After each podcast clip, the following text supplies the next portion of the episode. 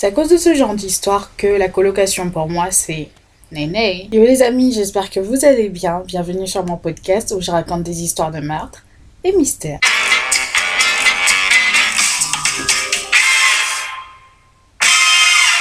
Alors oui, il n'y a pas eu d'histoire euh, mercredi dernier, tout simplement parce que ce que j'ai préparé, le montage, il était un peu trop long. Donc euh, je n'ai pas pu le terminer, je ne l'ai d'ailleurs toujours pas terminé. Hein et on est samedi aujourd'hui. Donc euh, je vais le finir, euh, ne vous inquiétez pas, pour mercredi prochain. Et vous aurez bien évidemment euh, une histoire mercredi prochain et samedi prochain. Alors avant de commencer, j'aimerais souhaiter la bienvenue aux nouveaux venus. bienvenue, je m'appelle Snell et je suis là tous les mercredis et les samedis pour vous raconter les histoires les plus sordides, les plus what the fuck qui existent et qui se sont déroulées dans le monde entier. Alors aujourd'hui, je vais vous raconter l'histoire de la mamie tueuse, aka Dorothea Puente. Dorothea Puente, née Gray, est née le 9 janvier 1929 en Californie. elle était le cinquième et avant-dernier enfant de Trudy et Jace Gray. À 8 ans, euh, soit en 1937, Dorothea va perdre son père dû à la tuberculose, puis un an après perdre sa maman euh, dans un accident de moto. Donc vous l'aurez compris, Dorothea et ses frères vont pratiquement grandir euh, dans l'univers euh, de l'orphelinat. Et dans cet univers-là, Dorothea racontera plus tard qu'elle aurait été abusée sexuellement répétitivement. En 1945, alors que Dorothea n'avait que 16 ans, elle va se marier avec un soldat en fait qui est rentré du théâtre du Pacifique de la Seconde Guerre mondiale et ce monsieur s'appelait Fred McFall. Ensemble, ils auront euh, deux filles de 1946 à 1948. Euh, puis euh, l'un des enfants, du coup, sera confié à des proches de Dorothea par Dorothea et l'autre sera placé pour adoption. Puis le couple divorcera euh, fin 1948. Le petit problème qui va pousser en fait encore plus vers leur divorce, c'est que au printemps 1948, Dorothea va se faire arrêter pour avoir effectué des chèques en bois et elle sera condamnée à 4 mois de prison et 3 ans de probation. C'est ce qui a vraiment poussé en fait, euh, enfin son mariage était déjà à sa, limite, à sa fin, mais c'est ce qui a vraiment mis euh, le coup de point final, en quelque sorte, à son mariage. En 1952, Dorothea se remarie à un marin-pêcheur du nom de Axel Brun Johansson. Le truc, c'est que après son mariage, étant donné que son mari était marin-pêcheur, il n'était pas tout le temps là. Donc lorsqu'il partait en mer, Dorothea ramenait des hommes chez eux ainsi que des femmes. Euh, c'est ainsi qu'en fait elle sera arrêtée en 1960 pour avoir ouvert un bordel. c'est une dinguerie. Donc euh, suite à ça, elle sera reconnue coupable et sera condamnée à 19 jours de prison. Puis l'année suivante, en 1961, elle fera un tour dans un centre psychiatrique de force. C'est son mari qui va l'interner de force. Suite à un épisode euh, d'abus d'alcool et une tentative de suicide. Là-bas, euh, Dorothea recevra un diagnostic de menteuse compulsive et ayant une personnalité instable. Son mariage prendra fin ensuite en 1966, puis en 1968, elle va se marier avec José Puente. Euh, le couple se séparera ensuite six mois après leur union et leur divorce sera finalisé en 1973. Mais euh, le problème c'est que pourquoi Dorothea, après avoir divorcé, euh, s'appelle encore Puente. Elle ne va jamais changer de nom et elle va continuer à utiliser le nom de son mari pendant euh, pratiquement tout le restant de sa vie. Après son divorce, Dorothea va créer une pension chez elle, en fait, où elle accueille, ce que j'appelle pension, c'est un lieu, enfin, c'est chez elle déjà, mais où elle accueille et elle loge des personnes ayant des problèmes psychiatriques et des alcooliques mais ces gens-là euh, sont en même temps SDF, donc euh, son but c'était de les aider à sortir de la rue. En tout cas, c'est ce qu'elle disait. Pendant cette période-là où elle avait ouvert euh, sa pension, elle va rencontrer Pedro Angel Montalvo, qu'elle va épouser, mais celui-ci va demander le divorce seulement une semaine après leur Union. En 1978, euh, Dorothea sera arrêtée et poursuivie en justice pour avoir encaissé des chèques qui appartenaient euh, aux personnes qu'elle hébergeait et dont elle était censée prendre soin, qu'elle était censée Et donc elle sera condamnée à 5 ans de probation et devait restituer environ 4000 dollars. le truc c'est que pendant sa probation, elle va se trouver une colocataire euh, de 53 ans du nom de Ruth Monroe avec qui elle va lancer un business. Et euh, à chaque fois, Dorothea disait à Ruth que euh, le business allait mal, qu'il fallait encore plus d'argent. Et le truc, c'est que Ruth avait un mari qui était en phase terminale de cancer, donc elle n'avait pas le temps en fait de vraiment s'impliquer dans l'affaire et voir en fait euh, si ça allait ou si ça n'allait pas.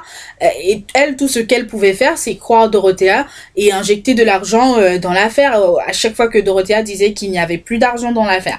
Donc, au bout d'un moment, Dorothea va se dire pourquoi ne pas arrêter de lui demander de l'argent, parce que de toute manière, l'argent que Dorothea lui demandait d'injecter dans, dans, le business, c'était de l'argent qui allait directement dans la poche de Dorothea. Donc elle s'est dit, pourquoi ne pas trouver un stratagème pour avoir tout son argent une fois pour de bon. Et donc, ce que Dorothea va faire, c'est qu'elle va empoisonner Ruth. Elle va la droguer jusqu'à overdose avec un mélange de codéine et de N-acétyl para-amino Phénol. Donc elle a tué Ruth pour lui voler tout son argent et c'est ce qu'elle a fait. Elle va prendre tout ce qui appartenait à Ruth. Elle va demander aux enfants de Ruth de venir chercher leur maman qui est décédée et que en passant euh, de ne pas s'attendre à recevoir de l'argent de la part de leur mère qu'elle lui avait tout laissé. Ah ah, yeah. Tu me fais ça, mais ma fille, je vais te découper en morceaux je vais te découper en morceaux, genre en petits morceaux, et envoyer ça à ta famille. La mort de Ruth sera vue comme un suicide parce que elle avait un mari qui était en phase terminale et que, selon les gens, elle ne pouvait plus supporter de voir son mari souffrir. Oh my god, enfin, je ne comprends pas cette logique des, des, des policiers, mais bon. Donc, euh, cela permettra à Dorothea de ne pas être inquiétée de la mort, en fait, de l'assassinat, en quelque sorte, de Ruth. Donc quelques semaines après la mort de Ruth, Dorothea sera quand même condamnée pour avoir euh, drogué et volé euh, l'une des quatre personnes âgées dont elle s'occupait à l'époque quand elle se faisait passer pour une infirmière. Non mais la dame, son CV de criminel, c'est une dinguerie. Elle a donc été condamnée à 5 ans de prison et euh, pendant qu'elle était en prison, elle a réussi à se trouver un homme hein, à l'extérieur. Je suis choquée. Elle a réussi à se trouver un monsieur à l'extérieur. Ce monsieur avait 77 ans, il s'appelait Everson Gilmouth. Donc ils vont entamer une relation et les deux vont se rencontrer pour la première fois à la sortie de Dorothea de prison en 1985 après que celle-ci ait obtenu une libération Le truc, c'est que quelques semaines après avoir emménagé ensemble, donc après que Dorothea soit sortie de prison, Dorothea va tuer Everson, parce que pourquoi pas, hein Elle va le tuer pour percevoir à elle toute seule la pension de Everson. Et euh, pour se débarrasser du corps, elle va je sais pas d'où elle a sorti la boîte. C'était une boîte qui ressemblait vraiment à un cercueil dans lequel elle va disposer du corps. Elle va payer un jeune homme 800 dollars et lui donner en plus euh, la voiture de Everson pour que ce jeune homme euh, se l'aide à se débarrasser en fait euh, près d'un lac le, la boîte qui contenait du coup le corps de Everson et elle va dire au jeune homme que la boîte contenait des, vieux livres dont elle voulait se débarrasser. C'est juste des, livres, quoi. voilà. Le jeune homme aussi, je sais pas s'il est bête ou s'il fait exprès, mais à quel moment quelqu'un te paye 800 dollars et te donne une voiture en plus pour que tu l'aides à se débarrasser de vieux livres? De vieux livres Like, what the fuck? Et donc, euh, comme je vous l'avais dit, après la mort de Everson, elle va continuer à recevoir la pension de celui-ci. Et elle va euh, aller plus loin en envoyant des, cartes postales, euh, des, des, lettres à la famille de Everson, en faisant croire à ses parents que celui-ci était encore vivant. Non mais, je... Mm, mm, j'ai pas les mots. Bref. Donc, après la mort de Everson, sachant qu'elle perçoit la pension de Everson, vous allez vous dire, bon, peut-être qu'elle va en rester là. Ah bah non, non, non, non, non, pourquoi en rester là? Non mais sérieusement. Elle va reprendre son activité euh, de pensionnaire et va recommencer à héberger euh, et à soi-disant aider les alcooliques et euh, des gens qui ont des problèmes psychiatriques et qui sont SDF. Donc cette fois-ci, elle faisait tout dans les règles, évidemment, ce qu'elle faisait, c'est qu'elle recevait leur accord pour percevoir leurs euh, allocations et euh, donc ils étaient censés servir euh, de loyer et aider l'aider à faire les courses, évidemment, et le reste, elle leur donnait en argent de poche. Mais putain, elle est généreuse là, vraiment. Elle est tellement généreuse, la Dorothea. Et euh, pour euh, être plus crédible, ce qu'elle faisait, c'est qu'elle se faisait passer, pardon, pour une vieille femme, euh, sans histoire, un peu fortunée, et genre pour pas faire vraiment le, personnage, elle s'habille, elle s'étend les cheveux en gris, elle portait des, des grosses lunettes de, de mamie, elle s'est acheté une garde-robe de mamie. La dame avait 50 ans à l'époque quand elle a commencé ça, et en la voyant, les gens croyaient qu'elle en avait 70, euh, presque 80. C'est une dinguerie. Donc, étant crédible et percevant les allocations de ses pensionnaires, ceci va permettre à Dorothea de se débarrasser de certains de ses pensionnaires, du coup, euh, tout en continuant d'encaisser euh, leurs allocations, et elle les enterrait où? Dans son jardin, évidemment. En 1988, une assistante sociale va confier à Dorothea un monsieur du nom de Alvaro Montoya, dit Berthe. Euh, ce monsieur était SDF depuis plusieurs années et il était schizophrène. Et euh, Dorothea va se dire, bon, encore un dont je vais me débarrasser et continuer à encaisser des allocations sans que personne ne s'en rende compte.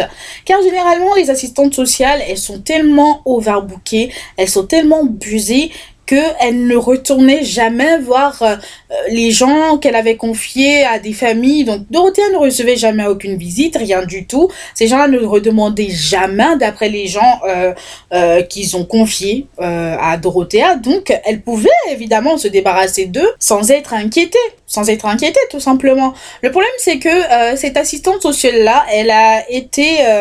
comment dire, marquée par l'histoire de, de Berthe et elle va vouloir rester en contact avec Berthe et Dorothea ne s'y attendait pas. Donc euh, Dorothea qui s'était déjà débarrassée de Berthe, lorsque l'assistante sociale va se mettre à, l'appeler hein, pour savoir comment euh, allait Berthe, pour euh, savoir si elle pouvait parler à Berthe, Dorothea va commencer à inventer des excuses, excuses sur, sur excuses, puis un beau jour, étant à court d'excuses, elle va dire à la dame que Berthe était partie euh, Berthe est partie, euh, Berthe est partie où?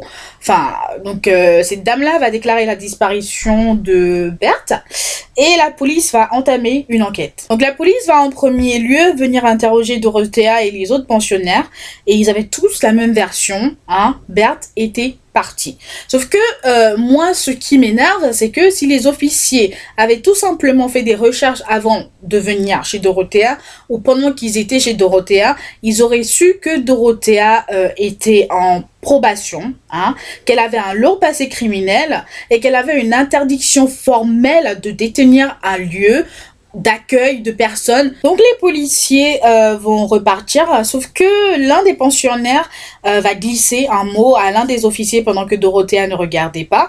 Et ce mot-là disait, elle nous a dit de vous dire que Berthe était partie. Ce qu'on vous a dit est évidemment Que les officiers de retour euh, au poste vont convoquer ce monsieur-là en l'absence de Dorothea, qui va leur donner sa version des faits et aller plus loin en leur racontant que Dorothea, il y a quelques semaines, avait même creusé des trous, et pas des petits trous, des trous euh, du genre dans lesquels on pouvait enterrer une personne dans son jardin. Les officiers vont donc euh, revenir dans la maison euh, de Dorothea pour lui demander son accord pour fouiller son jardin. Et les fouilles vont commencer et là ils vont commencer à déterrer des cadavres sur des cadavres.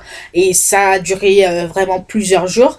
Et là ils vont déterrer pardon environ sept cadavre. Donc euh, pendant les fouilles, Dorothea qui sentait déjà que euh, l'eau euh, commençait à bouillir sous ses fesses, elle va prétester vouloir se dégourdir les jambes et aller tout simplement prendre un café avec son neveu à côté, hein, dans un hôtel à côté. Sauf que elle va en profiter pour s'enfuir à Los Angeles.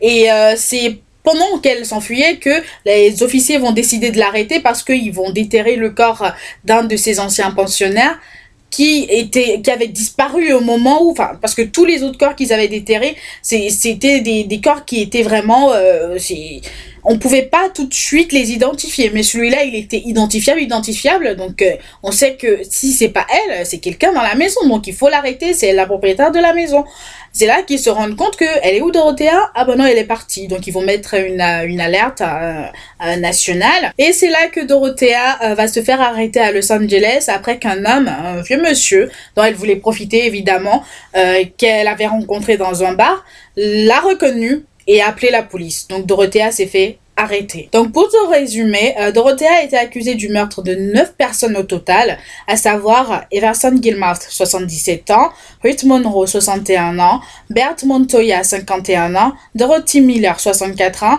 Benjamin Fink, 55 ans, James Gallup, 62 ans, Vera Faye Martin, 64 ans, et Betty Palmer, 78 ans. Les légistes ont déterminé que Dorothea avait drogué toutes ses victimes jusqu'à l'overdose avant d'en enterrer certains dans son jardin. De plus, il sera déterminé, c'est là qu'ils vont découvrir que Dorothea, en réalité, n'était pas âgée.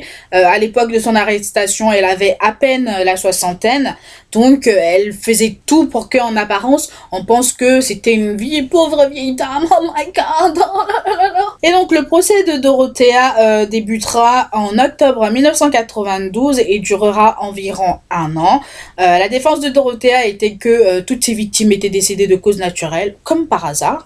MDA, et qu'elle s'était juste, en tant qu'être humain, elle avait juste enterré les corps par décence. Non mais j'adore, non mais c'est la défense la plus pourrie. Franchement, si j'étais elle, je porterais plainte, enfin j'aurais porté plainte contre mes avocats, parce que en tant qu'avocat, si tu laisses ton client avoir ce genre de défense, c'est que soit tu l'aimes pas, soit tu es là juste pour son argent, ou je sais pas, mais euh, t'as pas fait ton boulot, mon gars. Non, t'as pas fait ton boulot. Et donc, au final, Dorothea sera déclarée coupable de trois meurtres sur les neuf parce que les jurys n'arrivaient tout simplement pas à se mettre d'accord sur les six autres. Et elle sera condamnée à la prison à perpétuité sans possibilité de libération conditionnelle. Dorothea mourra ensuite le 27 mars 2011 de cause naturelle en prison et elle avait 80 Donc voilà les amis, euh, la folie histoire de Dorothea Puente, est la mamie tueuse. J'espère que cette histoire vous aura plu. On se retrouve mercredi prochain pour une nouvelle histoire. En attendant, je vous souhaite une bonne journée, portez-vous bien et faites de bons choix.